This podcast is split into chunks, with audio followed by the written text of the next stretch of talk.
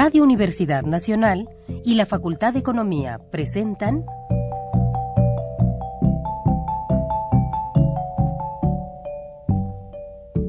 Los bienes terrenales.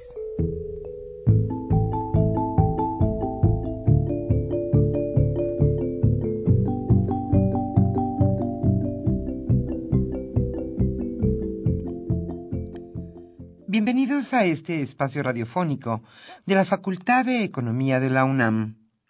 Como cada semana, estamos aquí con ustedes para reflexionar sobre un tema interesante relacionado con la economía, la política, la cultura y las cuestiones sociales. En nuestra mesa de análisis participan destacados especialistas, quienes nos acompañan hoy en este estudio y como siempre, le invitamos a participar en este programa a través de sus llamadas telefónicas.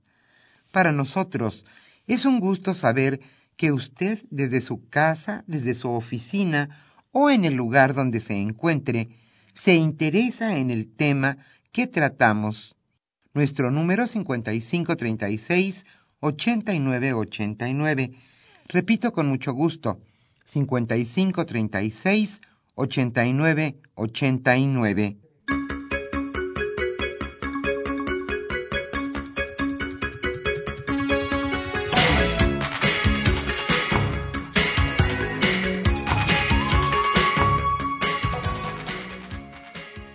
Como siempre es un gusto estar con ustedes. Este viernes, con frío aquí en la capital de la República, estamos nuevamente en su programa Los bienes terrenales para abordar un tema que ojalá sea de su interés. Nuestro tema 2014, el impacto de las reformas. Hoy nos acompañan y nos da mucho gusto tenerlos aquí en este estudio de Radio UNAM, Gildardo López Tijerina y Agustín Moreno Suárez. Ellos son catedráticos de la UNAM y charlarán hoy con Aníbal Gutiérrez Lara sobre este tema sin duda importante en la agenda nacional 2014, el impacto de las reformas. Como siempre le invitamos a participar en este programa a través de sus llamadas telefónicas. Para nosotros es un gusto saber que usted, desde el otro lado, está con nosotros también en este programa y participa con sus comentarios y preguntas en este programa. El libro que hoy obsequiaremos y nos da mucho gusto tenerlo aquí es una edición reciente precisamente de quien hoy conduce nuestro programa, Aníbal Gutiérrez Lara, sin duda un especialista en las cuestiones de economía y también financieras. El libro que estaremos obsequiando hoy en este programa se titula Las finanzas públicas en México, retos y características de una reforma. Sin duda un texto importante que Ojalá sea de usted, porque solamente hoy tenemos cinco ejemplares de este texto de Aníbal Gutiérrez Lara. Antes de iniciar nuestra mesa de análisis, la invitamos a escuchar la economía durante la semana.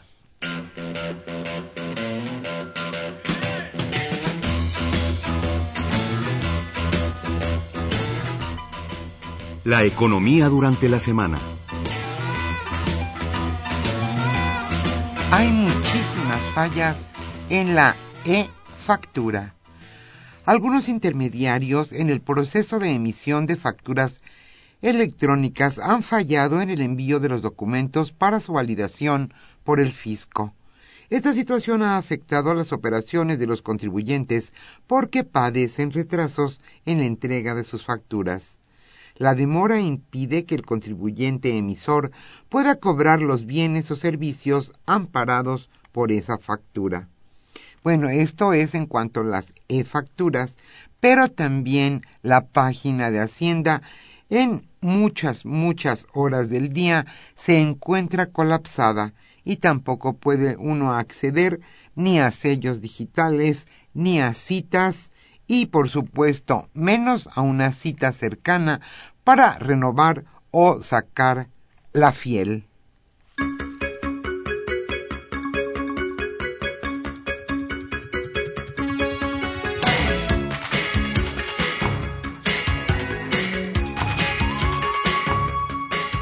¿Y quién cree usted que evade más al fisco?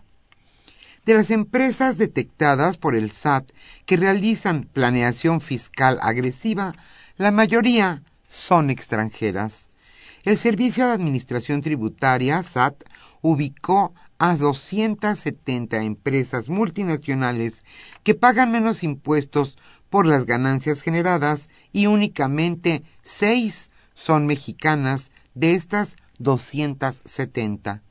La semana pasada el fisco informó que luego de un análisis de los principales grupos multinacionales, alrededor de 270 incurren en operaciones fiscales para erosionar la base tributaria o trasladar los beneficios que obtienen en México a otros países.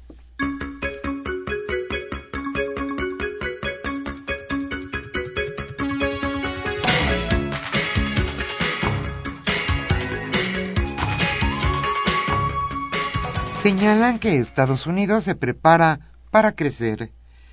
Estados Unidos ha corregido el rumbo económico y se prepara para crecer en este año 2014. El secretario del Tesoro de ese país, Jack Lew, afirmó que la economía estadounidense continuará este año con la buena tendencia que mostró a finales de 2013. El gobierno de Estados Unidos está cada vez más seguro de que la mayor economía del mundo está corrigiendo el rumbo, lo que ayudará a las finanzas públicas, indicó esto el secretario del Tesoro, Jack Liu.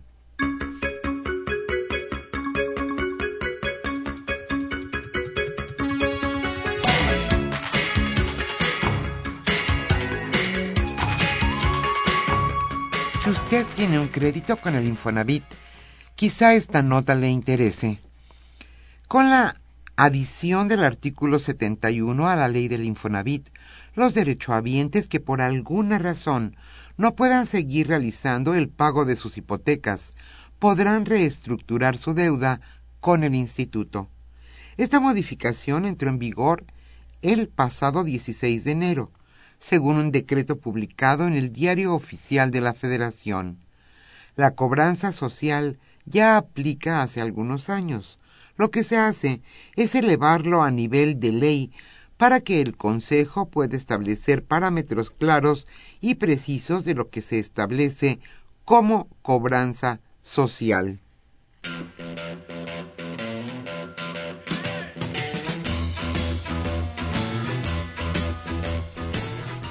El tema de hoy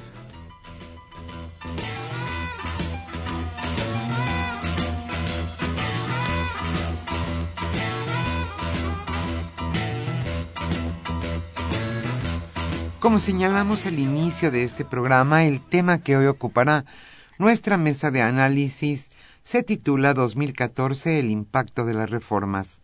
Aníbal Gutiérrez Lara charlará en esta ocasión con dos expertos, sin duda, en la materia, Gildardo López Tijerina y Agustín Moreno Suárez, quienes son catedráticos de nuestra facultad, la Facultad de Economía de la UNAM. Y como señalé también al principio del programa, el libro que hoy estaremos obsequiando es Las finanzas públicas en México, retos y características de una reforma. El autor es el conductor precisamente de este programa, Abelardo Aníbal Gutiérrez Lara. Es un gusto para nosotros este libro que sin duda será interesante para los especialistas y quizá también para los no especialistas. Su título, Las finanzas públicas en México. Hoy, ya que estamos hablando de las reformas en nuestro país, escucharemos música mexicana.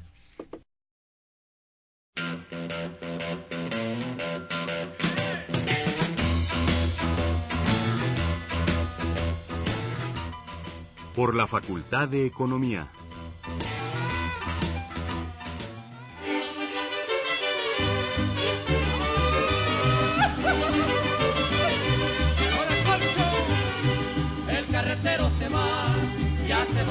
El carretero no va porque le falta la hondura. El carretero se va, ya se va para Sayula.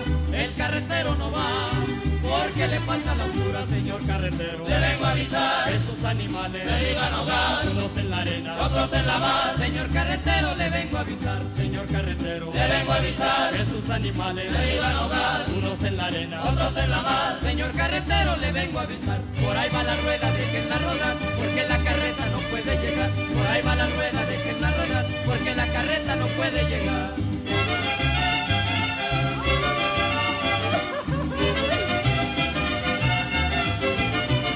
Hasta que yo desayuna, concho,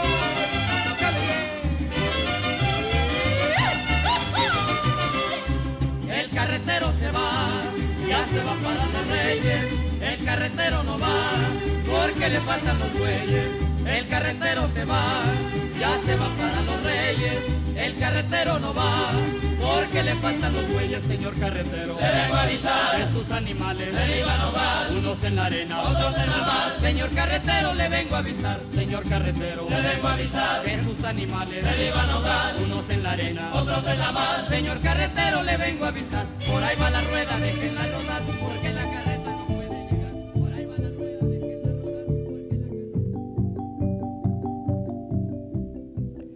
Usted escucha los bienes terrenales. Nos interesa conocer su opinión.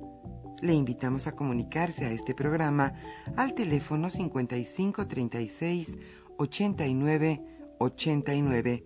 Repetimos con mucho gusto, 5536 89 89.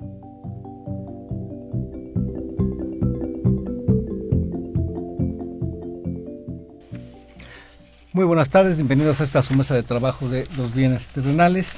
Eh, vamos a abordar hoy, como ya se comentó, una reflexión sobre cómo nos sentimos hoy los ciudadanos comunes y corrientes después de todo este proceso de reformas que se dio en los últimos meses. Particularmente tenemos enfrente los resultados de la reforma fiscal en donde, como ustedes recordarán, se planteaban una serie de modificaciones en toda la normatividad que llevaba a que básicamente se comenzara a revisar cómo estábamos poniéndole impuestos a los ingresos de las empresas y de las personas. En ese sentido, eh, desde aquellos meses se planteaba qué impacto iban a tener y después se comenzó esto a vincular ya de manera más formal con otro conjunto de reformas como la energética y hoy, debido a sus escasos resultados, se vincula también con la reforma laboral. En general, venimos de un proceso de reformas en donde, por eh, enumerarlas, tendríamos una reforma laboral, una reforma en telecomunicaciones, una reforma financiera, la reforma fiscal, la reforma energética. Entonces, como ven, fue todo un paquete muy amplio de reformas que sin duda hoy nos plantean un escenario diferente. Sin embargo, para evaluar el éxito de estas reformas y si cumple con sus objetivos, siempre en todo momento se planteaba que pues era necesario eh, un factor fundamental de nuestra economía, que hubiera crecimiento. El corazón de las reformas era hacer los cambios necesarios para fortalecer la capacidad de crecimiento de la economía y con ello generar empleo, empleo formal y sobre todo mejorar distribución del ingreso. Hoy lo que vemos es que efectivamente el año pasado fue un año de muy lento crecimiento y en donde prácticamente se manifestaron todas las secuelas en términos de la precarización del trabajo, las altas tasas de desempleo, contención de, de la inversión y muchas de estas situaciones que el ciudadano común ha padecido en términos de tener que abandonar un trabajo, con suerte conseguir otro o todavía andarlo buscando, ver muchas familias que ya no les alcanzaba y todo esto se supone que va a cambiar no de inmediato con las reformas. Sin embargo, en estos primeros meses, una vez ya que se va asentando toda la negociación política y podemos revisar con más claridad las reformas, vemos que, eh, por ejemplo, para iniciar por ahí, el día de hoy se da a conocer un repunte en la tasa de inflación, esto es en el nivel de precios de la economía, en donde el Banco de México lo achaca fundamentalmente al impacto que ha tenido la reforma fiscal, esto es los nuevos impuestos. Y eh, sobre estos destaca eh, en las notas que estuvieron eh, circulando esa idea de que el impacto en aquellos productos chatarra, en esos alimentos de alto contenido energético, es donde hay aumentos de 10 u 11% en promedio anual, cuando pues el promedio de la inflación había estado en 4%. Entonces yo quisiera aquí platicar con nuestro amigo Agustín Moreno, o sea, ¿cómo ve entonces este inicio de año en un nuevo contexto de reformas? Sí, buenas tardes. Pues eh, el, el contexto este que, que estamos viviendo y, y sobre todo relacionándolo con, con el foro de Davos que justamente se llama Riesgos Globales 2014, pues nos lleva a, hacer una pequeña evaluación con, con lo que llevamos a, partir de que se aprueban estas reformas. Efectivamente, el, el, el, incremento en la inflación, bueno, pues nos, nos pone a pensar qué, qué va a suceder hacia adelante, aunque las autoridades hacendarias ya dijeron que esperan que en adelante se, se minimice eh, estos incrementos. El asunto es que vemos que eh, pre precisamente estos productos chatarra están asociados a, los incrementos que se han dado en, la inflación. Por ejemplo, eh, algunos productos, eh, el pan dulce, por ejemplo, tuvo una variación de 16.7% entre 2013 y, y, lo que va de, de 2014, ¿no? Las papas, las papas abritas presentan un, una variación también de 27.8%, que es importante. Eh, sabemos que nuestro país es muy consumidor de, refrescos. La Coca-Cola, por ejemplo, de, de 3 litros, se incrementa en 16.7%. Lo, los chicles, eh, una serie de, productos. El, el, asunto aquí es eh, que ya lo está resintiendo el, consumidor final.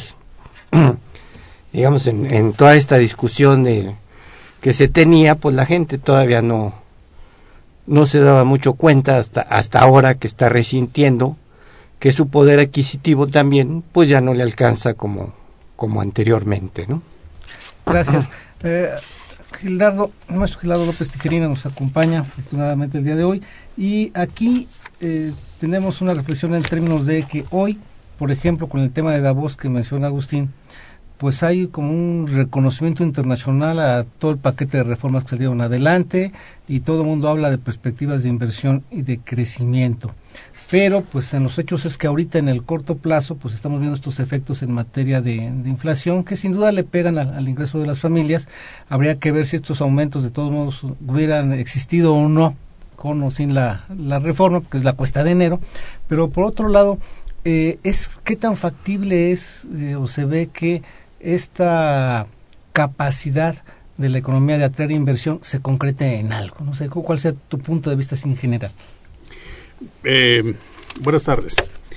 Mira, las expectativas que se ha dicho están creando las reformas aprobadas eh, el año pasado, concretamente la energética, eh, telecomunicaciones, particularmente diría yo estas dos, eh, han en efecto creado expectativas muy positivas en cuanto el arribo de inversión extranjera, tanto eh, es, decir, inversión extranjera o inversión nacional, ¿verdad? Para, para uno y otra, eh, atender una y otra reforma. Y yo considero que todavía este año del 2014 no se han visto o no se van a ver concretadas o concretizadas hasta que no conozcamos eh, en qué consisten de manera muy precisa los atractivos para que la inversión participe en estos sectores, energético y, tele, y, telecomunicaciones. Habría que esperar la legislación de tipo secundaria, ¿verdad? que iniciará a discutirse a partir del primero de febrero, cuando inicie el, el periodo ordinario de sesiones. Eh, sin embargo, pues eh, también, y volviendo a la reforma sendaria, habríamos de ver cuáles son las reacciones o algunas reacciones que ha generado esta reforma, particularmente en cuanto se refiere a la minería. la minería, pues algunos eh, inversionistas canadienses particularmente, pues han puesto su grito en el cielo y han advertido que podrían eh, revisar sus eh, proyectos para eh, canalizarlos hacia la actividad minera. entonces, considero que si hablamos nosotros de que haya posibilidad de que se incremente la inversión nacional y extranjera, yo creo que todavía es prematuro. Es prematuro em, eh, asegurarlo o inclusive eh, señalar una, una cantidad, una cifra, aunque hoy se hablaba de 15 mil millones de dólares, creo, eh, precisamente en el foro de Davos. Em, entonces, sí creo yo que, que todavía es prematuro esto. Más bien, yo me Em, reflexionaría sobre qué está, cuáles son los resultados en este momento, en este 24 de enero, de en cuanto a la reforma hacendaria, qué es lo que se tiene. Ya se habló de la inflación, es el primer resultado. Pero ¿qué otros resultados tenemos? Bueno, pues ya tenemos ahí los amparos, ¿verdad? Los amparos que han puesto algunos grupos políticos en cuanto al valor agregado en la frontera particularmente. Eh, tenemos también ya la lista de aquellos eh, contribuyentes incumplidos, ¿verdad? Eh, no localizados o con créditos firmes pero no pagados, créditos en juicio. Luego tenemos la lista de aquellos contribuyentes que presuntamente han expedido comprobantes fiscales apócrifos. Es decir, los primeros resultados que tenemos a la, a la vista y que con lo que la gente ha identificado a la reforma sendaria pues son estos, ¿verdad? En primer término, inflación. En segundo término, la aparición de listas de contribuyentes incumplidos y pues eh, reacciones, reacciones de algunos sectores en cuanto la aplicación, como dije particularmente en materia de del IVA generalizado en la frontera y en algunos productos eh, que de, los eh, llamados chatarra que fueron grabados también con esta reforma. En esta idea vemos entonces que hay una pues, un mayor protagonismo hoy del SAT, en términos de que se aprueba una reforma y pues de inmediato lo que, o sea, para medir el éxito de la reforma es si recauda o no, entonces tiene que crecer la economía, pero también vemos que entonces se comienzan a poner en práctica pues mecanismos que antes no, no eran usuales, ¿no? Este de publicar listas, ¿no? Y que por un lado es como esa sanción social, como cuando en el régimen en condominio alguien no paga el mantenimiento, pone su nombre y luego, luego va y lo paga. ¿no? Sí, exhibirlo. ¿Tú cómo ves estas medidas? Eh, esto yo eh, considero, y, por los datos que se han dado a conocer también, que tiene su repercusión el, el, hecho de, de, Habrá gente que lo pueda sentir como una cacería, quizá. Y, y esto me parece que se refleja entonces o, se reflejará también en la propia recaudación, porque a la par, eh, aunque se ha reducido un poco la, la, economía informal, pero la, la tendencia es a, que siga creciendo. Y se relaciona mucho, eh, de acuerdo con, con los propios eh, productores de, de, botanas, por lo menos, que, que dicen que están perdiendo clientela porque eh, ponen el caso de Cancún, por ejemplo, que eh, los propios hoteleros prefieren ya comprar a, la gente pirata, porque le sale más barato y no le están indexando el, el, impuesto. Entonces, eh, estamos tratando de solucionar un problema y estamos generando otros, ¿no? Lo, lo mismo creo que está sucediendo con los estados fronterizos. Ujú. se, se homologa el IVA, pero de inmediato eh, entra en acción pues, la política social porque tiene que empezar a ver qui- quiénes son los más perjudicados, aparte de la población que ya tenemos identificada, y pues tendrá que inyectarle recursos con programas, etcétera, para tratar de minimizar lo, lo del impuesto. ¿no? E- e- Esa es la... Que la otra medida interesante es esta idea de del régimen de incorporación fiscal, Ah, ¿no? sí, que es que los informales se, se formalicen y al cambio tendrán ahí algunas facilidades. O si estás bien con el fisco y con el seguro social, tienes un más fácil acceso a financiamiento a través de la reforma financiera que le da más capacidades a la banca de desarrollo.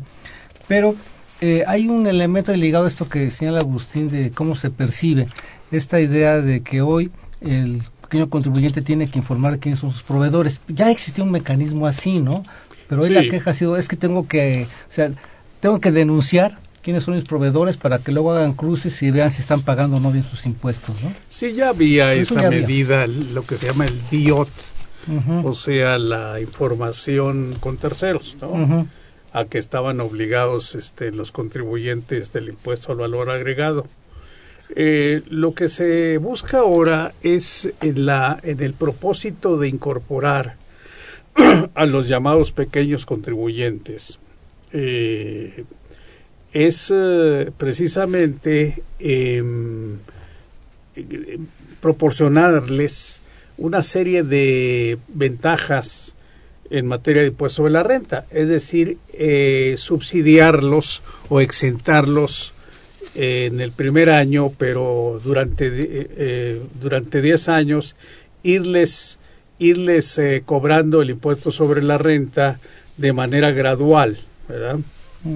Hasta llegar al 100% en el, en el décimo año. Eh, pero sin embargo, el propósito principal y fundamental es que estos, estos comerciantes cuyos ingresos anuales no deben ser mayores a dos años, ¿verdad?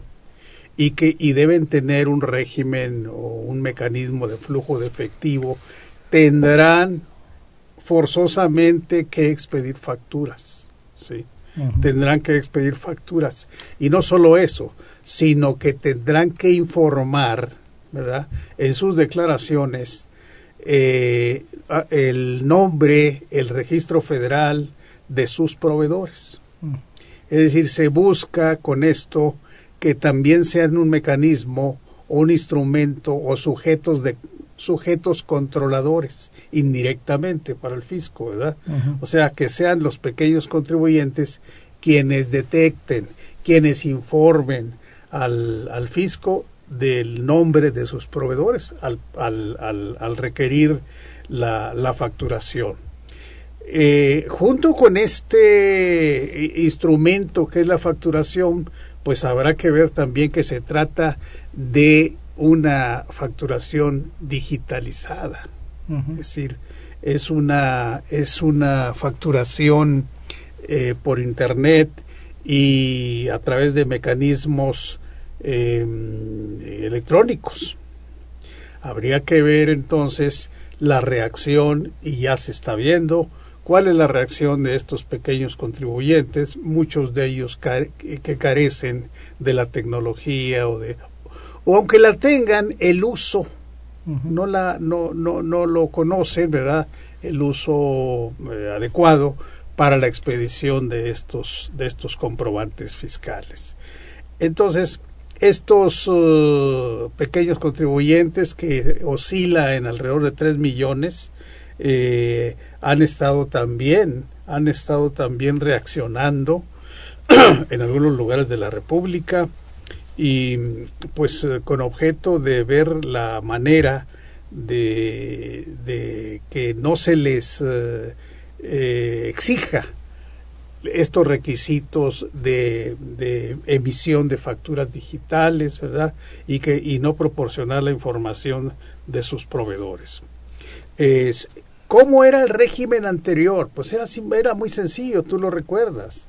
Era una cuota fija, con el cual pagaban YETU, IVA, ¿verdad? Este, y en otro caso eh, también creo que pagaban también el IEPS. Ahora tendrán que pagar y hacer su declaración por, por impuestos sobre la renta e IVA de manera separada. Yo creo que lo que se pretende, insisto, con esta con este régimen de incorporación fiscal es ubicar a los proveedores y hacer un seguimiento del para tratar de reducir los elevados índices de evasión del impuesto al valor agregado. gracias. Eh, también aquí un dato que daba el SAT es que, Agustín, hay 38 millones de contribuyentes, 14 millones expiden factura, pero solo pueden auditar 36 mil al año. Es una limitante en la fiscalización, ¿no? y ahora se quieren ayudar por eso de los... Ese es otro problema, y, y, mientras... Eh, bueno, como, como es digitalizado, no, no va a ocurrir lo que recientemente nos dieron a conocer también con, con los títulos, ¿no? Ahí en Santo Domingo, que es relativamente fácil. este Entonces, no, nos están poniendo, pero relacionado con esto, yo veo que está muy bien cobrar impuestos y que se vaya mejorando cada vez más, pero me parece que está habiendo ya desfases entre la reforma hacendaria y la reforma laboral, por ejemplo. Eh, pese a que se aprobó ya más de un año esta reforma laboral, eh, los organismos empresariales se, siguen quejando, ¿no? Que por ahí tienen fallas, sobre todo en la contratación de, personal, aunado a, este cobro de impuestos, que las empresas entonces van a tardar, o, o más bien ya no van a contratar eh, más personal, ¿no? se están viendo apabulladas porque eh, con la implementación de estos impuestos incluso dicen que tienden a, a desaparecer prestaciones como los vales, por ejemplo, porque implica mayor costo a, a la empresa, ¿no?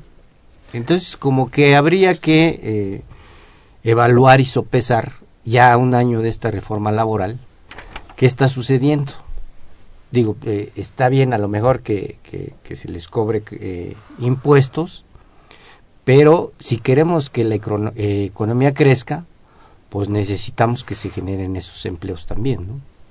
Sí, en esta idea es la, la parte de cómo acompasar la reforma fiscal con la financiera, ¿no? En donde supuestamente iba a haber un mayor protagonismo de la banca de desarrollo. Pero lo que sí, como menciona Agustín Gildardo, hay esa parte de que el sector empresarial se quejó desde un primer momento de que le aumentaban, digamos, sus procesos administrativos, que tienen mayores obligaciones en términos de dar cuenta de varias cosas, ¿no? Y esto afecta realmente y en qué medida sus costos. ¿Cómo, sí, sí. Sí, por ejemplo, las cuotas al seguro social a cargo de los trabajadores eh, absorbidas por el patrón ya no van a ser deducibles, ¿verdad? Por esa razón, pues esto se significará un costo adicional para los este, patrones. Por otro lado, no serán deducibles o será deducible solamente el 53% de los pagos que sean eh, que constituyen las prestaciones para el trabajador. Como los vales, ¿no? Con los vales, entre otros los vales. Anteriormente pues eran 100% deducibles ahora solamente será el 53%. Entonces, esto también significa un desaliento, sin duda, ¿no? Para los eh, patrones que tendrán que que tendrán que absorber estos estos uh, estos costos, ¿no? De manera que, que digo, además hay otro, por ejemplo, las deducciones que pueden hacer eh, eh, en periodos preoperativos se elimina la posibilidad de deducir los, los gastos realizados en periodos preoperativos en el ejercicio en que las mismas se realicen. Eh, otro elemento también que eh, vamos es motivo de reflexión es que ya no será de, 100% deducible el monto de las inversiones. que con el YETU principalmente, cuando operaba el YETU, pues se, se permitía deducirlo en el 100%. En ese en el mismo ejercicio en que tú comprabas en que tú realizabas la inversión. Ahora no, será en, función del, del periodo de vida este con el mecanismo tradicional. Estas y, otras deducciones de activos fijos que ya no serán permisibles, pues van a constituir y constituyen sin duda un elemento que puede eh, inhibir en cierta, aunque, aunque no se crea, aunque, aunque se dude, puede inhibir la, la tendencia hacia, hacia las decisiones en materia de inversión. Gracias. Bien, vamos a una pequeña pausa y regresamos.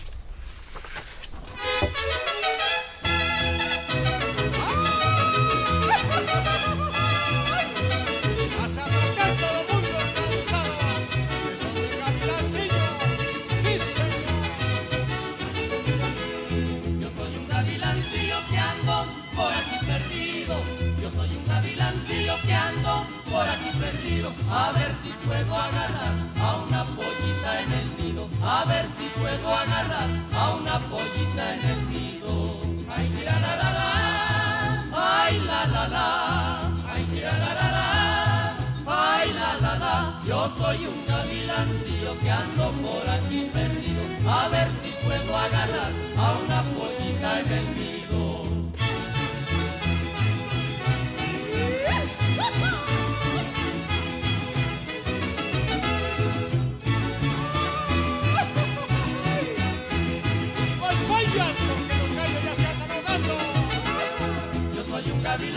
Gavilancillo que ando por la nopalera.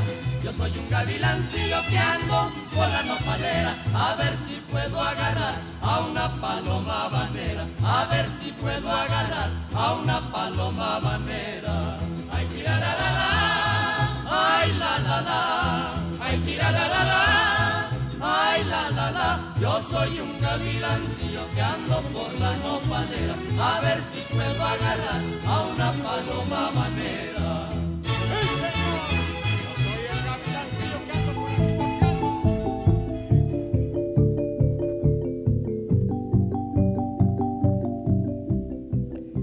Usted escucha los bienes terrenales.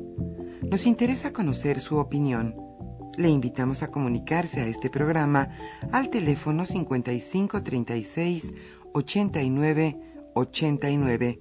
Repetimos con mucho gusto, 5536 89 89.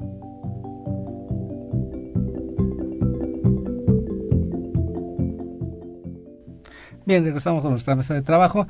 Tengo aquí una llamada de Adolfo López de Ciudad Neza que por qué estamos hablando que igual que el gobierno, que él no come papas ni toma refresco, pero que los precios son altos, como siempre, comida y ropa. Bueno, es que era eso, no nada más el efecto de, del impuesto, sino pues la cuesta de enero, en donde era un argumento que había en la discusión, ¿no? Los comerciantes suben los precios en enero. Sí, y además, pues las papas y el refresco, como dice uno de los empresarios, es como los cigarros, ¿no? los que estamos acostumbrados a fumar, así no los incrementen 10, 20%, lo vamos a seguir consumiendo. Es eh, la Coca-Cola, pues por ahí se dice que es una una droga también, este entonces la, la gente que está acostumbrada a, estar tomando lo, va a seguir consumiendo. En todo caso, ahorita una pequeña caída en la demanda, pero se va a recuperar, si no, no subirán los precios también, ¿no? Muchas veces sin justificación los han subido, ¿no? claro, ¿no? Y, y, los precios subieron desde diciembre. Ese, desde diciembre subieron los precios de tal forma que en enero, pues, como dicen algunos, se da por ya, está descontado el Adelantan efecto el Adelante Ahora el impuesto es un pretexto, pero en general siempre se está incrementando. Ese es otro problema que siempre tenemos. ¿no? Hay alguna medida que el tipo de cambio, que el precio del petróleo, pero es el mejor pretexto para que todo el mundo suba precios, ¿no? Sí, y, desde antes, como dice el maestro. Desde antes, sí, desde antes, desde diciembre. Y ahorita, pues... Eh, eh, como si alguien va a los centros comerciales, están las supuestas ofertas de que 30% menos, de que el 50% menos, y luego que a nueve meses sin intereses, ¿verdad? O sea, esos, esas ilusiones consumistas, pero ya los precios ya, ya, fueron aumentados. Ya los incrementaron, o sea, ya, ya, tienen eso. Bien, eh, Arturo Báez Hernández de Benito Juárez felicita al programa y a los eh, invitados, muchas gracias. Víctor Hugo Hernández de Xochimilco, ¿qué impacto tendría la reforma energética y qué beneficios económicos y sociales habrá? Pues es la otra pieza de, de esta administración, la reforma sendaria para recaudar y la energética para hacer inversión. Así es, aunque la reforma energética contempla la creación de un fondo, de un fondo, este, creo que de fortalecimiento petrolero, a la manera en que operan en Noruega, ¿verdad? Uh -huh. y, principalmente. Y ese fondo serviría co a, como una especie de una especie de, de guardado, diríamos, ¿verdad? Uh -huh. Para las épocas difíciles. Sí, ahí precisamente es un, un, tema importante en términos de que luego no se menciona que en el paquete de reformas se hablaba del balance estructural, sí, que sí. es la previsión que hoy está obligado a tener el gobierno de cuántos van a ser, cuándo, cómo van a comportarse sus ingresos los próximos años y ajustar sus previsiones de gasto a eso. Y si hay dinero por arriba, entonces con la reforma energética, la creación de un fondo especial para esto, cuando no se cumplen las previsiones, ahí está el recurso, pero cuando hay además, tampoco se lo gasta, ¿no? Se así lo guarda, es, ¿no? Esa es, es la idea, guarda. tener ese guardadito ahí. ¿no? Y, y, aquí también habría que pues ser muy claros, ¿no? Que, que, no es como el comercial de que dicen, este, vamos a generar muchos empleos y vamos a ganar más en, en el cortito plazo. Faltan, como, como, decía aquí bien el maestro, las leyes secundarias, eh, en particular, y esto pues es a más mediano plazo, ¿no? Sí, lo, claro. lo, los impactos que, que, vaya a tener esta reforma, ¿no? Sí, gracias. Jorge Aguilar de Tlalpan, las reformas aprobadas el año pasado podrían haber esperado otro sexenio, porque en el sexenio pasado no, no se hizo ninguna, ¿no? Pues fue, hubo propuestas, pero no, no prosperaron. No consensos, ¿no? No. Uh -huh. no hubo un pacto. No hubo pacto, como, por ejemplo, que fue un instrumento que importante dio, que, claro, que, dio fruto. Actualmente, ¿no? Jesús Ríos de Miguel Hidalgo nos dice, pregunta, ¿qué prevenciones hay si es que hay en la reforma energética sobre efectos ambientales. Sí está contemplado una parte. Sí, ¿no? claro. Sí. No, y, y, por cierto, se, que, se creó la, la SEDATU, ¿no? Uh -huh. que, que, tiene mucho que ver ahí también.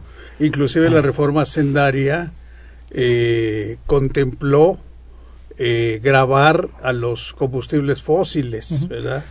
Que es una forma de, de enfrentar o de obtener recursos para, hacer frente a, las, a los uh -huh. problemas de tipo ambiental. Esto importa, es importante porque como que fue la primera vez que maneja esa idea como en Europa de impuestos verdes. ¿no? Así o sea, es. Castigar a quien sí. contamina más con un mayor impuesto. Sí, ¿no? antes nada más teníamos y se argumentaba que el, que el instrumento que teníamos era el impuesto a la gasolina uh -huh. como instrumento anticontaminante, ¿no? Uh -huh. proambiental pero ahora ya, ya nos fuimos a, a, la, a grabar los combustibles fósiles. ¿Y, ¿Y, sobre quién recae principalmente? Este sobre tipo? la minería, sobre, ¿Minería? Sí, uh -huh. sobre la minería. Ok, gracias. Eneida Pineda eh, nos señala que, que ha hecho la izquierda para no dejar pasar las reformas y que si creemos que las reformas van a ayudar a superar la pobreza que, que vive el país. Pues con esa intención se, se hizo todo este abanico de, reformas. El, objetivo final pienso que debe de ser eh, mejorar las condiciones de, vida y, de trabajo de, la población. Si no, no tendría ningún sentido. Y, se repite cada vez más, ¿no? Que el, el objetivo final tiene que ser este, de eh, reducir pues, la pobreza eh, que viven muchas poblaciones y, y, la manera de reducirla pues es generando empleos, ¿no? Pero además lo, lo, interesante aquí es que ha sido todo un paquete de reformas, digamos, no, no podríamos ya culpar solo a una, ¿no? Mm, Estamos sí. en... Y, y además visto uh, eh, de manera internacional, pues nuestro país ha estado muy rezagado, no, nos llevan eh, bastante ventaja a los otros países, ¿no? Sí, sí, yo considero que las reformas como tales, como tales, no se aprueban o no tienen como objetivo único el, el abatir la pobreza. Yo creo que lo que se lo que las reformas buscan es más bien generar las condiciones para que el país se tenga el, el, el ambiente, tenga las condiciones para que crezca económicamente y eso a, través de ser de hacer atractivo El, el, ambiente económico con ello generar empleos y generar recursos para que a través de los mecanismos presupuestales pues se canalice recursos hacia el combate a la pobreza. Y, y que además, pues por ahí también viene ya la, la reforma al campo, también que va a ser eh, pues importante, ¿no? En, en Sí. este sentido. Sí, Javier Guerra de Benito Juárez nos dice si todas las reformas van a impactar inmediatamente en la economía o lo harán en largo plazo, pero es lo que estábamos comentando. Sí, claro. El ritmo que ha tenido.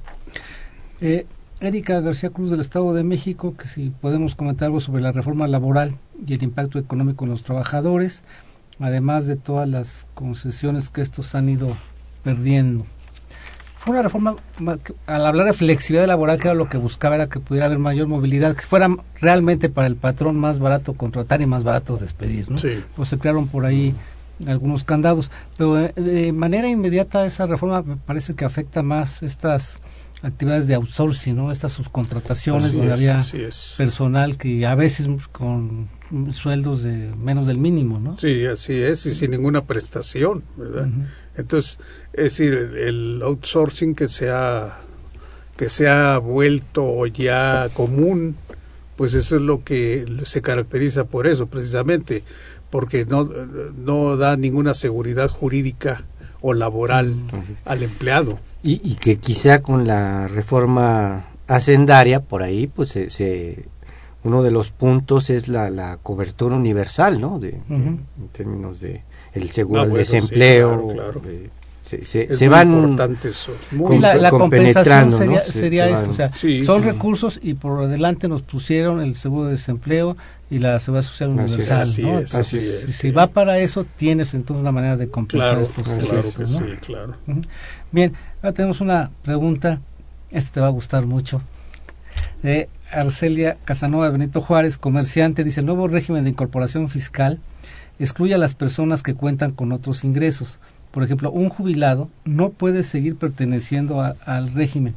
O sea que si mi pensión es de ocho mil pesos y tengo una papelería por la que obtengo de utilidad otros ocho mil, ya no puedo seguir en este régimen. El régimen intermedio ya desapareció y no tengo y yo tengo que pagar impuestos igual que un Walmart. Tengo que pagar de mis ingresos 16% de IVA, de mis utilidades entre el 20 y 30%. ¿Dónde está el negocio? La legislación debe ubicar a cada contribuyente según sus ingresos, no según sus actividades. Aún hoy Hacienda no tiene las plataformas para los contribuyentes. Pues sí, no, yo creo que sí puede, sí puede él eh, desempeñarse en esa papelería que dice, no obstante que esté jubilado. Así lo plantea, ¿verdad? Sí, o sea, que- Así que- lo plantea. Que no puede pasar al otro régimen y que a final de cuentas acaba pagando un acumulado de ingresos, ¿no? Como un contribuyente grande. No, no, pero ojo, la, el monto de su jubilación no es acumulable para, para fines, para declarar, ¿verdad? Eh, lo único que tendría que declarar en última instancia pues sería lo, las utilidades a obtener eh, hasta el segundo año como pequeño contribuyente, pero hasta el segundo año y solamente un porcentaje, sería el 10% del impuesto sobre la renta a pagar, ¿verdad? Entonces, no, no, no, no, este, no debe darse por vencido, porque primero, la, su jubilación está exenta, no paga impuesto sobre la renta, Ah, sí, y sobre el otro tendrá 10 años pa- a- para llegar a pagar el 100%. En el primer año pa- pagaría solamente el 10% y ojo, tendría la posibilidad de incorporarse al seguro social.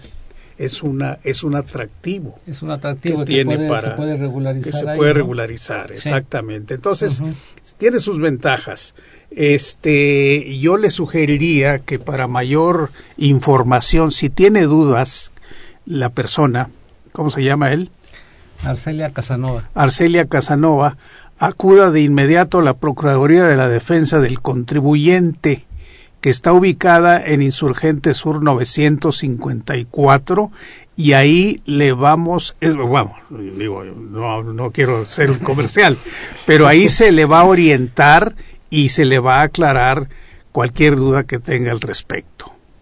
Gracias. Este, Agustín, en este entorno también, eh, muchas de las preguntas van ¿qué, en qué momento se va a dar el impacto, pero en el fondo está si este conjunto de reformas sí nos van a llevar a tener más empleos y más ingresos. Y tú manejas mucho esta parte de política social, de la distribución desigual del ingreso. Pues una reforma de estas dimensiones, pues afecta pues desigual a desiguales, sí, claro. Eh, bueno, acaba de, por ejemplo, de dar a conocer Vancomer un estudio que hace sobre la... Eh, antes éramos muy dados a decir que, que a mayor educación, mayor ingreso. Pero resulta que, y, no solo de, este estudio, ya, ya lo veíamos desde antes, aunque se ha incrementado el nivel de escolaridad, no va acorde con, con, los, ingres, con los ingresos. Y sobre todo si nos comparamos con, con países de, de la OCDE. Entonces, eh, eh, es, es una buena pregunta que, que habrá que reflexionar. O, o, me viene solamente por los últimos datos de Europa y de España, donde a raíz de la crisis el nivel de desempleo es enorme, pero sobre todo el juvenil, ¿no? Y, sí, y la, el mapa de la pobreza también en Europa está cambiando, la desigualdad está creciendo más. Entonces so, son problemas que, pese a, a, a, que Europa pues es pionera en, en, los estados de bienestar, ¿no? Uh -huh.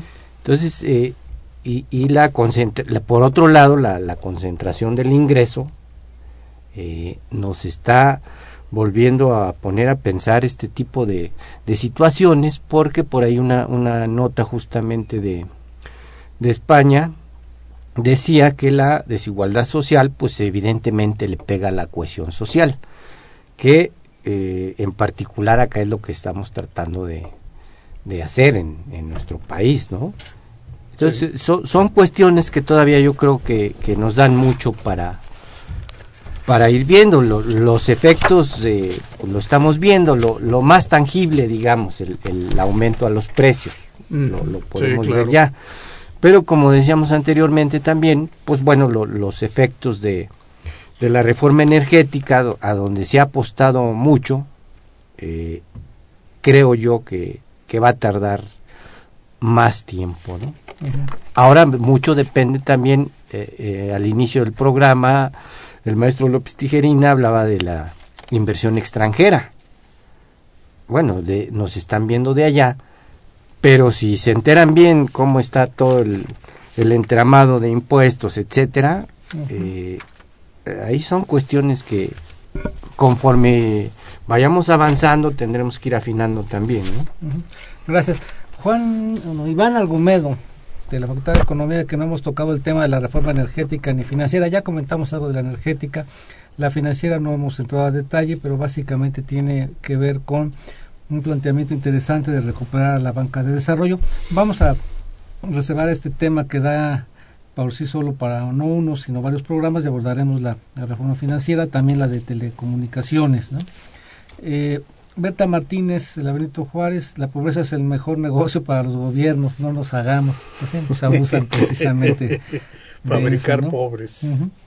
Carmen Pérez de Azcapotzalco, mi preocupación es por el aumento de las personas eh, diabéticas. Existe un gobierno fallido que aplasta a los pobres mediante la ignorancia provocada por un sistema educativo muy malo.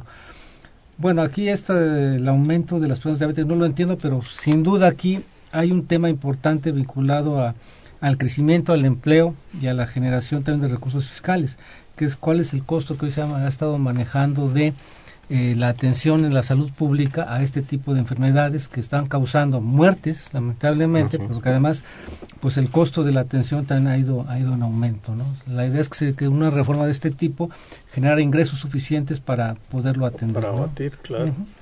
Bien, eh, Lourdes Ríos de la Cuauhtémoc, desde Salinas, incluso antes y con reformas y tratados como el TLC, solo se ha minado la estabilidad del país. Con estas nuevas contrarreformas solo se busca dar migajas al pueblo mientras el gobierno ensancha sus recursos. Puede parte de la discusión de si son reformas que te llevan a distribuir el ingreso, ¿no? Eh, también se me había pasado señalar esto de Berta Martínez de Benito Juárez, que es cómo es que se sigue incrementando el precio de la gasolina. O sea, sigue habiendo estos mecanismos de aumentos eh, programados. Parece que ya no en la magnitud que eran antes, pero sigue habiendo aumento. Sí, incluso en, en diciembre parece que, que, el precio de la gasolina aquí era mayor que el, que el de Estados Unidos. No, y, y digo, yo agregaría, perdón, maestro, sí, sí. que en tanto tengamos esa mecánica de fijación del precio de la gasolina administrado por el gobierno, repito, y, que, y en donde se tome como premisa para fijar el precio, precisamente el precio de la materia prima, que es el petróleo, y si el petróleo ahorita está a 107 dólares el barril, pues eh, el costo de producir un, bar, un, un, litro de gasolina pues es caro, ¿verdad? Así es. es caro. Este, eh, pero ese es el criterio que se sigue, es, es lo que se denominan el costo de oportunidad. De manera que, que, que el precio de la gasolina, al tomarse como base el precio del petróleo, pues yo creo que por algunos meses o años va a ser elevado y tendrá que ser subsidiado, ¿verdad? Por, por lo menos todo este año va a seguir. Va a el, el, aunque el 2015 ya se habla de que el incremento será solo en función de la tasa de inflación. ¿verdad? Y que quizá empecemos a ver algunos efectos ya de esta reforma energética propiamente. Y si seguimos importando el 50% de la gasolina la, que consumimos, pues ¿qué podemos esperar? Sí. Bien, eh, tenemos otras preguntas de Salvador Discali, lamentablemente desempleado, y habla de que cuáles son los beneficios de la reforma, que tenemos una nación privatizada donde existe cada vez más inversión extranjera, pero no buenos salarios. Esto es cierto, ¿no? Y no hay transparencia, sino más bien censura. Claro. Eh, la señora Morales de Atizapán que si podemos hacer un comentario respecto al incremento en el precio de los alimentos, limón, aguacate, que, que hay en el fondo de este incremento el cobro de piso de la delincuencia organizada y por qué se disparó el precio del dólar. Pero es el problema este del tema agropecuario, ¿no? que son precios que fluctúan sí. mucho y que también se prestan a, a, la especulación. Yo hoy, por ejemplo, este, con estos productos que menciona, sería lamentable que aprovechando la situación en Michoacán, productora de limón, ¿sí? Y aguacate. y aguacate, pues hoy estén ahí algunos comerciantes haciendo uso de esto. Es cierto que las cadenas comerciales allá fueron cooptadas por la delincuencia, sí. pero eso no quiere decir que ahorita haya un problema de desabasto, ¿no? Entonces sí sería para denunciar precisamente claro, estas claro. prácticas, ¿no? Y, y, que los propios eh, dueños originales, digamos, se, se, ha dicho que ya están recuperando sus hectáreas, que las van a trabajar eh, pues con más Sí, con pues más esperemos, calma. Y, y, esperemos que estabilice. Sí, esperemos que ahí estabilice todo, ¿no? Michoacán, ¿verdad? Sí. Y sobre el precio del dólar, pues es una moneda que ha estado fluctuando. De los niveles que hoy tiene ya en otro momento los había alcanzado. Y no hay que olvidar que se está en la expectativa de decisiones del gobierno de Estados Unidos en términos de su política de fomento y su política monetaria. Uh -huh. Entonces esto sí podría alterar eh, seriamente las expectativas sobre su crecimiento y la estabilidad.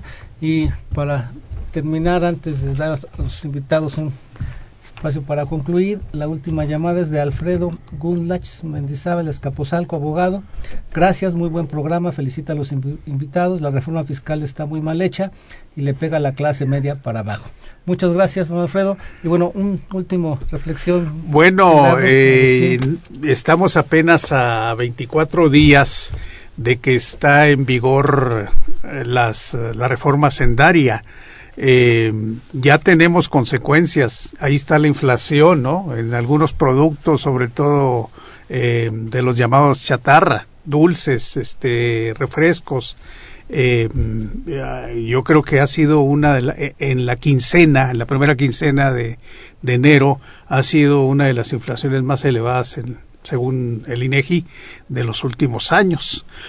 Ahí tenemos una primera. Y en segundo, pues reacciones reacciones de los pequeños contribuyentes, reacciones de aquellos sectores que van a tener que utilizar los mecanismos electrónicos o las firmas digitales para para las, sus declaraciones y para todo trámite. Entonces, eh, hasta ahorita eh, eh, la aparición de las listas de aquellos contribuyentes incumplidos, es decir, lo que hemos visto hasta ahorita pues no es nada halagüeño ni positivo, es derivado de la aplicación de la reforma. Pero yo confío, es decir, hemos de confiar en que ya para por lo menos para el segundo tercer trimestre del año ya se vean eh, eh, efectos o resultados en materia recaudatoria. Muchísimas gracias. Bien, este fue su programa de los bienes terrenales, un programa de la Facultad de Economía y Radio Universidad Nacional Autónoma de México. Buenas tardes, muchas gracias, los esperamos dentro de ocho días. Agradecemos su atención y participación en este programa a través de sus llamadas telefónicas y la invitamos la próxima semana a la misma hora en otro programa más de los bienes terrenales. La coordinación general fue de Carlos Javier Cabrera Adame. La coordinación académica de Aníbal Gutiérrez, Roberto Cabral, Alejandro Pérez Pascual, Rubén Antonio Miguel y Leonardo Lomelí Vanegas. En los controles técnicos, nuestros compañeros Miguel Ángel Ferrini y Agustín Mulia. Y en la voz y producción, su amiga Irma Espinosa, quien se despide de ustedes y le desea un agradable fin de semana.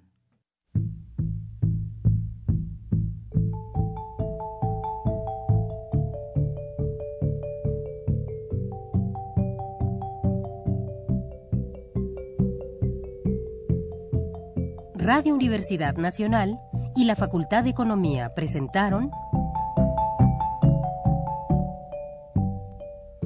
Los bienes terrenales